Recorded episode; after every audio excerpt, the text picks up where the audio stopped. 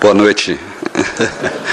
É um prazer estar aqui novamente. Agradeço ao Paulo mais uma vez, agradeço a Caso, que todos nós eh, já estamos com saudade de Jesus.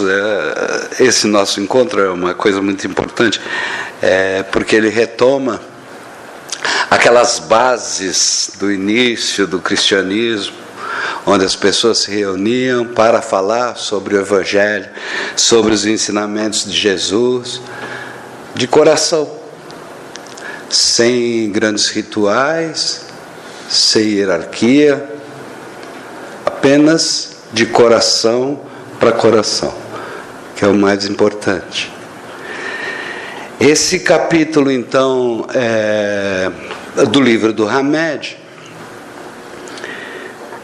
os olhos do amor, ele se baseia no capítulo 15 do Evangelho segundo o Espiritismo, que é fora da caridade não há salvação.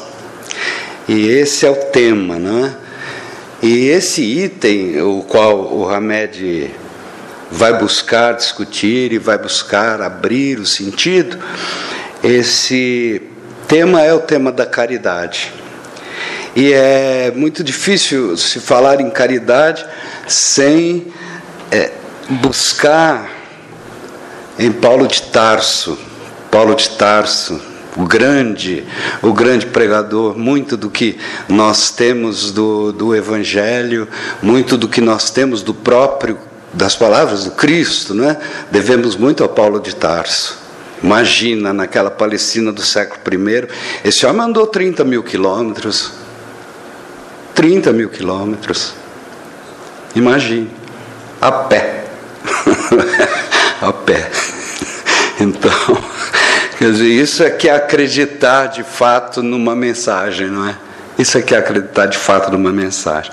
E aí o que é que acontecia? Ele ia criando no, por, pelos várias, aquelas várias regiões ali do Oriente Médio, Ásia Menor, Europa, ia criando então núcleos, núcleos, as chamadas eclésias, núcleos de reuniões. Né? como os primeiros cristãos, que depois deu origem à palavra igreja.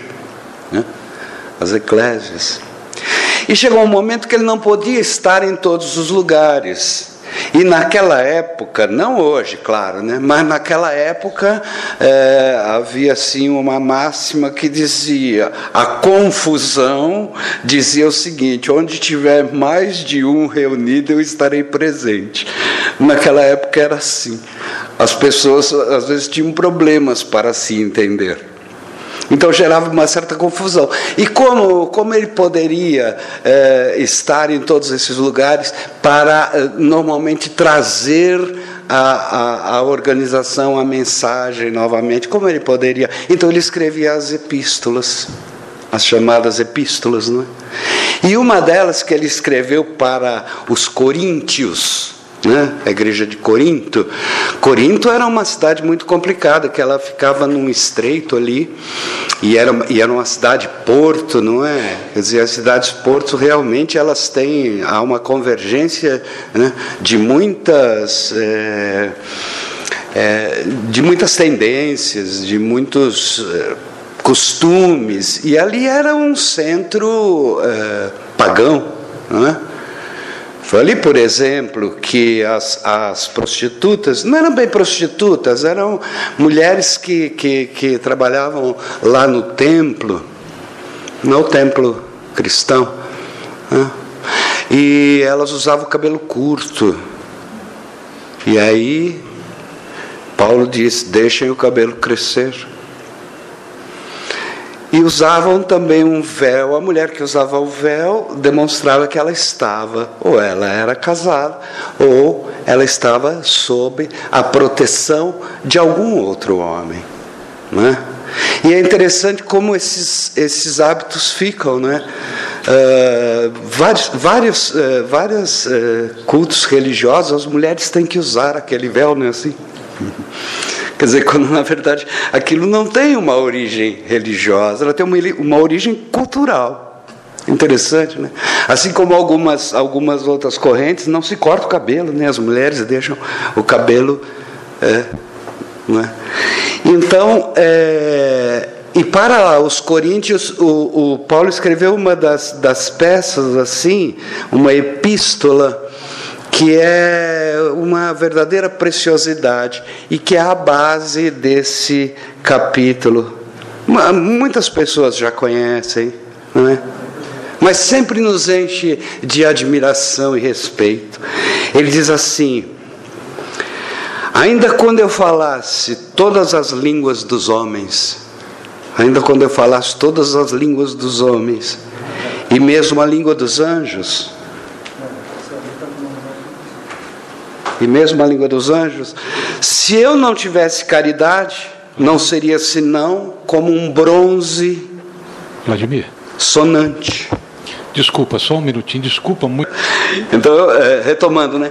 Ainda que eu falasse, e essa é um, uma das páginas mais, ainda que eu falasse todas as línguas dos homens e mesmo a língua dos anjos, se eu não tivesse caridade, não seria senão como um bronze sonante ou um tinha. A caridade é paciente, é doce e benfazeja. A caridade não é invejosa, não é temerária e nem precipitada, não se enche de orgulho, não é desdenhosa, não procura seus próprios interesses, não se melindra e não se irrita com nada. O texto é maior, não é? Mas nesse, nesse, nessa página do, do, do Hamed, ele trabalha apenas esse trecho. E é interessante que tem uma passagem que ele diz assim: E quando eu houver, mesmo que eu tiver distribuído todos os meus bens, para alimentar, alimentar os pobres, e houvesse entregado meu corpo para ser queimado, se eu não tivesse caridade, tudo isso de nada serviria. Interessante. Dizer, veja, veja o sentido, não é? O sentido que ele dá para a caridade aqui. A caridade como sentido do amor, porque em geral a gente associa muito a questão da, da, da, da caridade com, com o material, é? com a esmola, com é, uma doação qualquer. Quando na verdade o, que significa, e é aí que é esse, esse ponto fundamental, que é a caridade significando o amor em movimento. Por isso que, que em algumas versões dessa epístola do Paulo, ele substitui a palavra caridade pela palavra amor. E se fala tanto, e o amor é a base, não é? Toda moral de Jesus, toda moral de Jesus se baseia em caridade e humildade. Toda moral de Jesus, caridade e humildade, o amor. Depois a gente vai ver isso com um pouco mais de profundidade, que é o que se opõe àquilo que é tão forte nas culturas até hoje, que é o egoísmo e o orgulho. E é interessante porque eh, nós, nós, nós, eh, para nós é muito forte ainda essa ideia do amor, esse amor de Hollywood, né? aquele que veio como um tiro certo no meu coração, sabe, Zezé? Né? Derrubou a base forte da minha emoção. Né? Eh, a, gente, a gente é muito. Nós temos muito essa relação com, com, com o amor. Né? Quando não, quer dizer, o amor enquanto amálgama de Deus, a base de tudo. Né? João não diz, Deus é amor. É a base de tudo. É a grande força que move o universo. Esse é o amor. É, o, o, o Shakespeare, né? Amar é nunca ter que pedir perdão. Isso, isso, foi bastante. Havia até um filme que, que acho que era Love Story, não lembro mais. Até porque eu tinha cabelo ainda. E, e ele, é, ele usava isso, amar é nunca ter que pedir perdão. que está em Shakespeare, está em, em Romeu e Julieta. Né? É, então, quando se fala da, da, da, da questão da caridade, o, o Allan Kardec ele tem a máxima que do século XIX a, a, luta do Allan Kardec foi extraordinária assim né? Para para codificar essa doutrina nossa. É, porque qual era a máxima que havia? Era fora da igreja não há salvação fora da igreja não há salvação. Essa era uma, a máxima predominante até o século XIX e ainda é. Quer dizer, é, se, se, se nós observarmos isso, e ele mostra nesse capítulo 15 do Evangelho segundo o Espiritismo, capítulo 15, que é exatamente o fora da caridade não a salvação. Né? E ele mostra o seguinte, quando ele, ele discute isso, o fora da igreja não a salvação, que não existe dogma mais contrário aos ensinamentos de Jesus do que esse. Né? Por isso que é um dogma. O que é o dogma? Aquilo que não se discute, é, são as verdades estabelecidas. Não é? Então não se discute. Fora da igreja não há salvação. Agora, quando se, se fala fora da igreja não há salvação, primeiro vem aquela ideia de salvação Salvação, é, naquele sentido antigo de salvação, salvar-nos do inferno, do fogo do inferno, não era assim? Né? Então, onde Jesus era um Salvador. E, o, e o, o, a doutrina espírita eh, transforma essa visão de Jesus de Salvador e libertador. Nos salvarmos de quê? Do, dos nossos próprios sofrimentos, né? Dos nossos, das nossas próprias angústias, das nossas próprias tristezas. Né? Hoje em dia as pessoas já não têm mais tanto medo do inferno quando tiveram outrora, não. Até o diabo está desmoralizado. Às vezes eu vejo nos programas de televisão dos pastores, os pastores acabam com os diabos. Você já viu? Você já viu? Sai daí, diabo! diabo. Eu não sei porque todo diabo faz. Você já repararam? então o diabo está tão desmoralizado, coitado. Sabe? Eu, eu, né, os diabos estão falando, mas isso aqui é o inferno. Tá?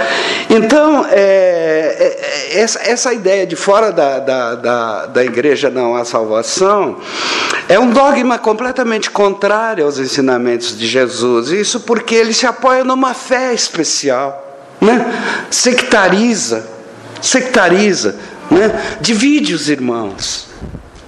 Ou, ou você é da minha da minha congregação, ou você vai para o inferno, seu condenado. Né? Separa os filhos de Deus. Não tô, é, é, contraria exatamente a coisa mais, mais importante, que é o, o, o, o a nossa fraternidade, o nosso amor, né? o amor que devemos nutrir uns pelos outros. Não é? Então cria uma rivalidade entre os diversos cultos. Agora, quando se tem fora da caridade não há salvação, fora da caridade não há. Consagra o que? A igualdade perante Deus. Consagra a liberdade de consciência consagra a fraternidade, qualquer que seja a maneira de adoração. Porque a caridade é vista como o que? O amor em essência. E esse é o vínculo que deve nos unir. O vínculo do amor. Por isso é que nós precisamos sempre é, fazer nos, uh, uh, aquela a, a, a auto, a nossa, nossa autoavaliação, para tirar de nós tudo aquilo que nos impede de amar o nosso irmão, os preconceitos. Hamed, aí, aí é do texto, do próprio texto de Hamed, veja que lindo, ele diz assim: na realidade, olha que lindo, na realidade, caridade é amor, e amor é a divina presença de Deus em nós. é a divina presença de Deus em nós. Raio com que ele modela tudo. O amor é considerado a real estrutura da vida e a base de toda a lei universal. O amor é a grande linguagem. E aí, Jesus, quando nós pensamos em Jesus, de todas as leis, aquela mais importante era a qual? A lei de justiça, amor e caridade. O que é que é isso? Como Jesus via a caridade, a ideia de caridade, olhar para os outros com os olhos do amor. É a grande proposta da caridade. O verdadeiro sentido da caridade para Jesus, ele resumia assim: em, em benevolência para com todos. Benevolência para com todos. Indulgência para com os defeitos alheios indulgência, tolerância e o perdão das ofensas. Sempre a ideia do amor e do perdão. Até os inimigos, até os inimigos. Né? Olha que coisa. Esse, esse é um exercício muito difícil, né? Amar fala, amar os seus inimigos. É claro que não, não, não se pode esperar, e Jesus nem se propunha isso, né? que a gente tivesse pelo inimigo o mesmo tipo de amor que temos pelos, por aqueles que nos amamos, ou que nos amam, não é? Não pode ter. Né? E, e, não tem coisa que a gente gosta mais do que ver o inimigo quebrar a cara, né? Seja como for, seja, sejamos honestos, né? Sejamos honestos. E esse é o grande exercício, né? Você não precisa odiar o seu inimigo, mas exerça o perdão. Né? É duro, viu? Porque a gente gosta.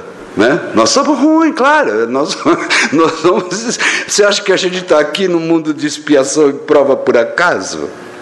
Né? Porque boa coisa a gente não foi. Né?